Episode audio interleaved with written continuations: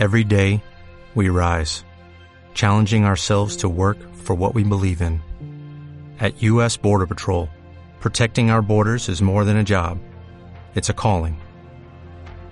Agents answer the call, working together to keep our country and communities safe. If you're ready for a new mission, join U.S. Border Patrol and go beyond. Learn more at cbp.gov/careers.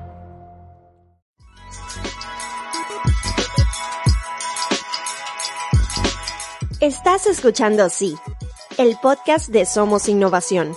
Acompáñanos a explorar cómo, a través de soluciones innovadoras, los latinoamericanos vamos a mejorar nuestras vidas.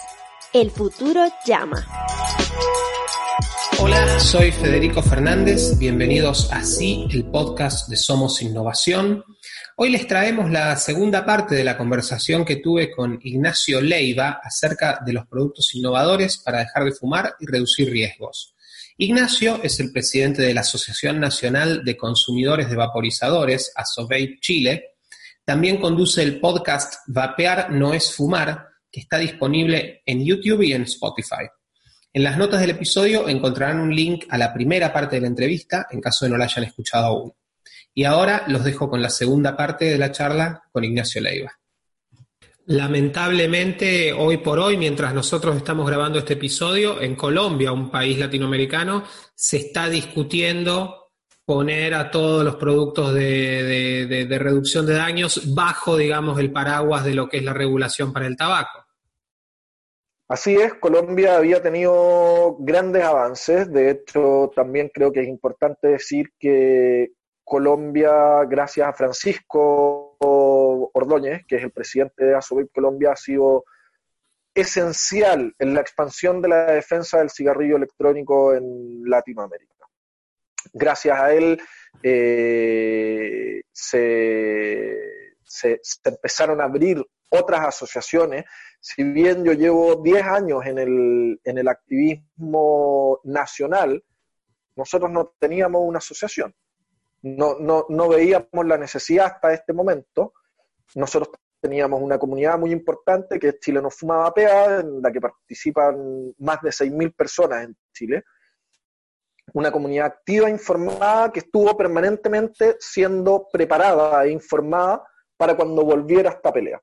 Y la vuelta de esta pelea fue el año 2018, donde aparece un diputado, eh, Girardi, quien ha sido acusado en el pasado eh, de ser un lobista de las farmacias y de las farmacéuticas, un, político con, con, mucha influencia en Chile, con mucho poder, diciendo que iba a prohibir el cigarrillo electrónico.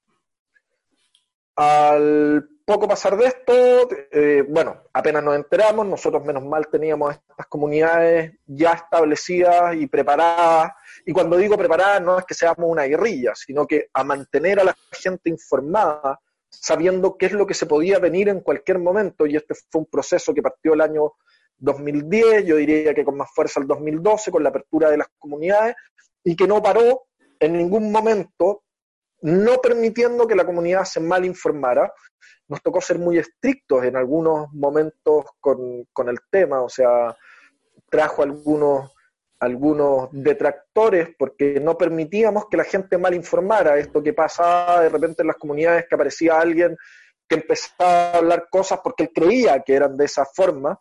Nosotros fuimos muy duros durante mucho tiempo, sacando a esa gente de las comunidades y manteniendo una comunidad estructurada, informada, eh, preparada, preparada para que no le pudieran meter el dedo en la boca el día que llegara. El 2018, como te cuento, aparece este, este, perdón, senador, no es diputado, senador, y a los pocos meses hay cambio en el ministerio y vuelve a aparecer Mañalich, Jaime Mañalich, el mismo ministro del año 2010, con un claro intento eh, por prohibir el cigarrillo electrónico. Eh, nosotros salimos incluso a marchar, hicimos una manifestación frente al ministerio pocos días o pocos, pocas semanas antes de este cambio ministerial. y aparece nuevamente con brutalidades y mentiras espantosas. O sea, yo quiero ser súper claro y no me, no me arrugo ni un segundo. El ministro de Salud de Chile miente descaradamente. El ministro de Salud ha dicho brutalidades como que el cigarrillo electrónico es tan perjudicial como el, como el cigarrillo tradicional y no existe ni un solo estudio, ni uno, quiero ser súper claro, ni uno, ni el más manipulado, ni el más brutal de los mentirosos estudios basura que han salido por parte de la industria farmacéutica ha podido establecer una brutalidad como esa. Sin embargo, tenemos gente como este ministro, el ministro de Perú también, diciendo esta sarta de brutalidades de manera pública, haciendo que la gente se asuste y logran que parte de esa gente que ha logrado salir del cigarro deje de vapear y vuelva a fumar. Eso es matar a la gente. No hay ninguna duda de que el cigarro mata. No hay ni nada que mate más gente que sea evitable que el cigarrillo. 8 millones de personas mueren en el mundo. 16 mil chilenos mueren al año. Pero tenemos a esta gente en los, en los puestos de poder que por proteger los intereses de las farmacéuticas son capaces de mentir de manera pública y tratar de eliminar el cigarrillo electrónico. Nosotros eh, rápidamente empezamos a la pelea, pasamos de una intentona de prohibición a un segundo intento de igualar el cigarrillo electrónico con el cigarrillo tradicional. Se empezaron a ingresar proyectos al Senado. Uno fue, hicieron un merge entre el proyecto del senador Girardi, si es que le podemos llamar proyecto porque es un bien basura lo que presentaron, eh, es una vergüenza que le llamen proyecto de ley, o sea, ganan millones y millones de pesos por generar leyes y tú lees las cosas que presentan y son una vergüenza. Pero en suma, su proyectucho eh, vino a sumarse o a juntarse con las barbaridades de, o a intentona del ministro, tratando de ponerle al cigarrillo un setenta y tantos por ciento de, de, de impuestos logramos meter otro proyecto en la Cámara de Diputados. Este proyecto está en la Cámara de Senado, nosotros tenemos actualmente un proyecto en la Cámara de Diputados. Y lo que se discute actualmente, y todo esto pre-COVID, pero en Chile también pre-estallido social, hay que entender que esta paralización que está viviendo el mundo, nosotros la veníamos viviendo desde noviembre del año pasado con, con los movimientos sociales en Chile eh, pero en el momento que se paralizó todo, nosotros ya estábamos discutiendo el rango de una aplicación de un 30% de impuestos al cigarrillo electrónico. ¿Qué nos dice esto y cuál es la experiencia que yo trato de traspasar a Argentina, Brasil, Colombia no, porque ellos la tienen súper clara y de hecho ellos nos ayudaron a abrir mucho la mente en este proceso, que sí se puede, sí se puede. Muchas veces la gente dice, ah, ¿qué vamos a hacer nosotros? Además hay una parte de la industria que está muy cómoda. Eso también hay que tenerlo claro. Ojo que el, que el, que el enemigo no está solamente fuera. Dentro del mundo del vapor, hay gente a la que esto le encanta, porque el mercado negro logra la no regulación y logra que algunos pocos tomen el poder del mercado, se llenen los bolsillos y tampoco lo están haciendo por amor al vapeo. Y eso está pasando en diferentes partes del mundo. Entonces también, ojo, la realidad es que sí se puede lograr. Hay quienes dicen, no, no metamos ruido porque nos van a prohibir o nos van a poner mayores barreras y cada vez que pasa algo dicen, vieron, es por culpa de los que están tratando de meter ruido. No, señores, si esto viene desde el año 2010, de una manera absolutamente orquestada, donde los ataques son a nivel mundial. No, este no es un problema de Argentina, no es un problema de Chile, es algo que capa de nosotros. Ignacio, mencionabas, digamos que hay a nivel mundial, lamentablemente, movimientos en contra del vapeo y en contra de la, de la reducción de daños en general. Pero también hay a nivel mundial y sobre todo a nivel iberoamericano, y vos de eso sabes mucho, por eso quiero preguntarte, también hay muchos grupos, hay mucha coordinación entre grupos. Vos mencionábamos al principio del, episodio que el 31 fue el día de, eh, Mundial sin Tabaco, pero el 30, el 30 de mayo, vos los 30 de mayo normalmente estás muy ocupado y este 30 de mayo creo que ya fue, digamos, eh, fue al extremo. El 30 de mayo ustedes organizaron un Vape Fest que se, transmitió por internet con miles de, personas viéndolo. Duró más de 10 horas, con voz de conductor ahí todo el tiempo, la verdad, sos un héroe. Contanos un poco de qué se trató el Vape Fest y sobre todo contanos de esta red iberoamericana a favor del vapeo de la cual vos formas parte. Bueno, primero el 30 de mayo es el Día Internacional del Vapeo. Así que ese es el motivo de esa fecha. Hasta algunos, hasta este año no era el Día Internacional. Eh, este día fue hace varios años atrás impuesto o, auto establecido por algunos países como España, por ejemplo, fue uno de los primeros, si no el primero en declarar su día nacional como el Día del Vapeo. Eh, Chile, desde el año pasado, nosotros también lo, lo, asumimos como el Día Nacional del Vapeo y de hecho el 30 de mayo del año pasado fue nuestra marcha al ministerio a mostrar nuestro, nuestro descontento. De hecho, fue la primera marcha de vaperos en el mundo. Con orgullo puedo decir que estuvimos ahí. De hecho, eso que hay ahí, eso rojo, es una de las banderas originales de, de aquella marcha. Y obviamente queríamos hacer algo importante este 30 de mayo, que es el primer año en que está establecido como, como Día Internacional del Vapeo, pero nos pilló en cuarentena. Así que ahí, viendo qué es lo que podíamos hacer, eh, efectivamente hicimos una transmisión en vivo muy, muy larga, eh, donde participaron 14 países. Eh, fue un fue, fue un lindo experimento con, con, agradables resultados, con mucho nerviosismo, así como cuando fue la primera marcha y uno no sabía si iba a llegar gente, si no iban a llegar los vaperos, uno tiene ciertas dudas. Pero fue un bonito evento donde pudimos hablar de, la realidad del cigarrillo electrónico desde el punto de vista de la ciencia con gente importante, no simplemente decir, oye, la ciencia dice esto, no. Con, por ejemplo, tuvimos a Carmen Skrill, ella es una ella, ella, tiene un doctorado en biología molecular especializada en, en virología por lo tanto algo sabe ella de, estos temas. Tuvimos a Roberto Sussman también, un físico destacado de México, pero también tuvimos la participación de los activistas o de los presidentes en su mayoría de cada una de las asociaciones de los países. De hecho, ahí estuvo Adam,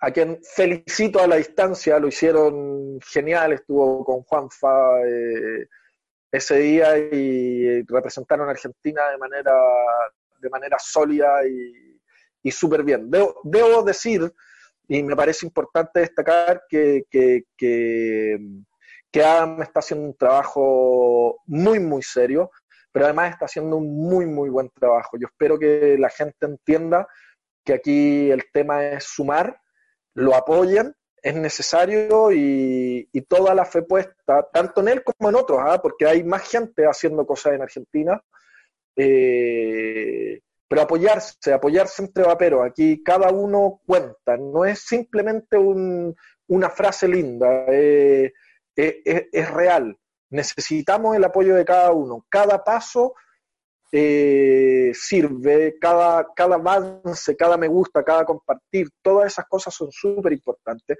Inscribirse en las asociaciones es súper importante. Las campañas, por ejemplo, que tiene que ver con esto del 30, nosotros lo hicimos a través de la campaña de Vapearnos Fumar, lo hicimos a través de esos canales, que es una campaña que partimos en Chile el año pasado, en marzo del año pasado empezamos a trabajar en esa campaña, que ha ido creciendo y hoy día la expandimos a Iberoamérica. Hoy día, al principio era Vapearnos Fumar Chile, con ese logo que se puede ver en la bandera, pero hoy día es Vapearnos Fumar Iberoamérica.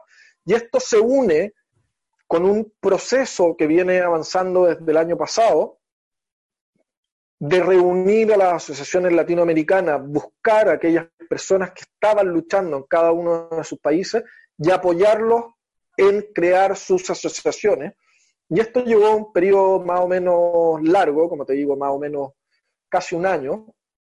Y en febrero de este año nos reunimos en Medellín y se firmó ARDT, la creación de ARDT, Iberoamérica, que es la Asociación por la Reducción de Daños del Tabaco Iberoamérica, que reúne a 14 países de Latinoamérica, Centroamérica y se incluye además a España y Portugal, eh, para poder luchar en favor del cigarrillo electrónico. Y en ese contexto, las agrupaciones de ARDT pasan a colaborar y a participar de este evento del 30 y fue lo que pudo ver la gente. Lo único que me gustaría decir es que yo no soy un héroe, no pretendo serlo, soy un vapero más, siempre lo sigo, me, siento parte de, la comunidad y, soy eso, soy un vapero de la comunidad y, y espero que cada uno de, de las personas de la comunidad se haga parte y, participe de manera activa en esta defensa, no solo de nosotros, ¿ah? esta defensa es para los que aún no vapean. A veces se nos olvida un poco lo importante que fue para nosotros y, esto salva vidas y es súper importante. Creo que me fui súper por la rama, así que si te quieres enfocar en algo de ese día, por favor pregúntame, yo, yo soy medio disperso. Vamos a dejar el, vamos a dejar el link a, la filmación completa del evento, así quien quiere puede, puede ir a ver y, darse cuenta de la magnitud del evento que armaron. los que quieran información, perdona que interrumpa, los que quieran información, recuerden que pueden ir a vapearnoesfumar.cl y ahí tienen de todo, tienen estudios, pueden mandar cartas a los diputados y a los senadores, eh, ahí hay información real y no la ciencia basura que, vemos en los medios, que ojo, son controlados por los mismos que la farmacéutica. Vamos a, vamos a dejar un link a, a Vapear no es fumar y bueno, te quiero dejar un minuto más para, para, unas últimas palabras que nos quieras despedir, pero antes, o sea, además de, de, lo que quieras decir, si nos querés contar qué actividades se vienen para el resto del 2020, también si nos querés dejar un mensaje de por el cual ser optimista respecto del vapeo en Latinoamérica. Ups. Hoy día es difícil ser optimista. Esa es la verdad. Hoy día estamos en la mitad de una pelea absolutamente desigual. Eh, estamos peleando con las farmacéuticas que manejan unos niveles de plata y un poder eh, difícil de, entender, de creer y todo lo que hay detrás de ello. Estamos peleando contra la OMS, una institución que ha demostrado ser una institución completamente alejada de la salud. Hoy día la OMS es una institución completamente política eh, hemos visto lo que ha pasado con la pandemia, eh, cómo escondieron lo que estaba pasando en China, cómo siguen escondiendo cosas, cómo siguen tratando de, proteger a aquellos que están dentro de este círculo de, poder que no deja avanzar la salud, pero sí la economía. Sin ir más lejos, algo bien chistoso que pasó, supongo que están todos medio al tanto de cuál es la situación actual de Chile con respecto al coronavirus con este genio que tenemos de ministro. Eh, pero lo más divertido, y para entender lo genial de nuestro ministro, es que dos días antes de que reventara la mentira y, y, supiéramos la realidad, la triste realidad de Chile con respecto a la pandemia, este ministro estaba hablando de que Chile había logrado aplanar la curva y era momento de volver a la normalidad. O sea, de verdad, es como, ¿qué te pasa? O sea, ¿cómo defiendes aquello? Pero lo más divertido es que una semana antes, esta otra institución, que es la OMS, la misma que miente sobre el cigarrillo electrónico permanentemente, felicitaba públicamente al ministro de Chile por lo bien que había llevado la epidemia y lo bien que estaban los números y todo lo demás.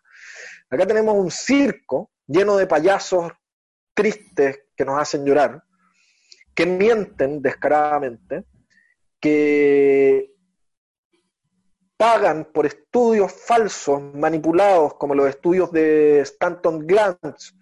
Uno de los estudios de Stanton Glantz fue el que partió con esta supuesta epidemia de niños en el mundo que estaban entrando a la nicotina, eh, que absolutamente manipulado y, no tiene peso en, su, en, su, en sus números. Pero otro estudio de Stanton Glantz, que pertenece a esta gente criminal, desde mi punto de vista, eh, decía que el cigarrillo electrónico podía causar daños cardíacos severos incluyendo infarto al miocardio. Y se presentaron un montón de casos de vaperos que estaban sufriendo eh, infarto al miocardio y donde se, se, establecía una correlación entre vapeo y infarto y muerte por infarto. Resulta ser que al analizar los datos después de algunos meses, porque obviamente ellos lanzan estas brutalidades con bombo y platillo, tú lo puedes ver en todos los medios pagados por Bloomberg, Bloomberg es otro de los personajes que está metido en esta maraña de mentiras permanentes, eh, que el cigarrillo electrónico causaba daño. Bueno, al analizar los datos, gran parte de esos vaperos que habían tenido infarto, habían tenido los infartos años antes de vapear. Por lo tanto, otra de las cosas que hoy día sabemos del cigarrillo electrónico es que es una pequeña maquinita del tiempo y que si vapeas hoy puedes tener un infarto cinco años antes, seis años antes. Y eso es lo que nos enfrentamos, ese es el tipo de ciencia. Para dejarlo más claro y que esto no quede en una teoría conspirativa, este estudio fue retractado por la mm, Asociación Norteamericana del Corazón, porque era absolutamente falso. Son datos falsos y esta la gente que miente, y este es un circo de payasitos mintiendo por cuidar el bolsillo de una industria que se supone que está para cuidar la salud de las personas, y es totalmente lo contrario. Hoy día, atacar el cigarrillo electrónico es querer seguir matando 8 millones de personas en el mundo. Y eso es absolutamente inaceptable. Desde el punto de vista positivo, para mí el mensaje es se puede. Se puede, pero hay que hacer algo. Si la gente no entiende que, quedarse sentado en sus casas eh, va a lograr nada más ni nada menos que la prohibición del cigarrillo electrónico, estamos perdidos. La gente tiene que entender que esta pelea se puede dar, se puede dar porque es verdad, eh, es lo que tenemos en favor de nosotros, la ciencia. La ciencia ha demostrado que el cigarrillo electrónico es una manera de dejar de morirse. Y hablando de eso, de las tecnologías disruptivas, si tú me das un segundo, porque no se me ocurrió, ah, mira, lo tengo acá. Esto es lo que logra esta gente. Yo lo estaba mostrando en mis últimos directos para entender qué tan peligroso es que nos mientan, que nos escondan y estos poderes mayores que no nos permiten ver lo que pasa. Como te conté, está demostrado que el cigarrillo electrónico es 95% menos dañino que el tabaco tradicional. Esto es algo que en Latinoamérica no conocemos. Esto se llama snooze white o super white. Los suecos, desde hace cientos de años atrás, no consumen el, no, no, suelen vapear, fumar mucho, sino que se ponen pequeñas bolsitas de tabaco dentro de la boca, como el tabaco masticado, pero son unas bolsitas de tabaco dentro de la boca. Esto es eso, pero en la versión vapeo, que son estas pequeñas bolsitas, déjame buscar la cámara, esta pequeña bolsita, que es como una bolsita de té, que está llena de un material vegetal y adentro de esto tiene saborizantes y nicotina. Y tú simplemente la tomas, te la pones aquí debajo del labio y eso es todo. Y no tienes ganas ni de fumar ni de vapear durante depende de la persona, entre una y tres horas. En mi caso personal, yo tres horas sin vapear, fijo. Esto es, según la ciencia y según las pruebas y según lo que se ha demostrado, 99,7% menos dañino que el cigarrillo tradicional. Tú comprenderás que para que la ciencia puede decir que esto hace un 0,7% de daño, es que prácticamente el daño no existe. Es un daño marginal, es un daño eh, estadístico. Está prohibido en casi todo el mundo por el lobby asqueroso de las farmacéuticas. Suecia casi terminó con el cáncer al pulmón. Es el país con el índice de cáncer al pulmón más bajo del mundo. Pero esta maquinaria de, de, seres a los que no les importa la salud ha logrado que esto esté prohibido y nosotros en Latinoamérica ni siquiera sepamos de su existencia. Yo esto lo conocí en un congreso internacional, si no, no lo hubiese conocido nunca. Buenas noticias para los que estamos en Polonia. Hoy día se puede comprar en Polonia. Es uno de los primeros países, aparte de Suecia, donde se puede encontrar el snus en, en tiendas. Te doy el dato por si fumas. Yo no sé si tú fumas o apea o, o para tu amigo o quien sea. Hoy día en Polonia vas a un mall, a una tienda de, de, vapeo y puedes comprar snus y salvarle la vida a alguien que ni siquiera tiene que ver con el vapeo.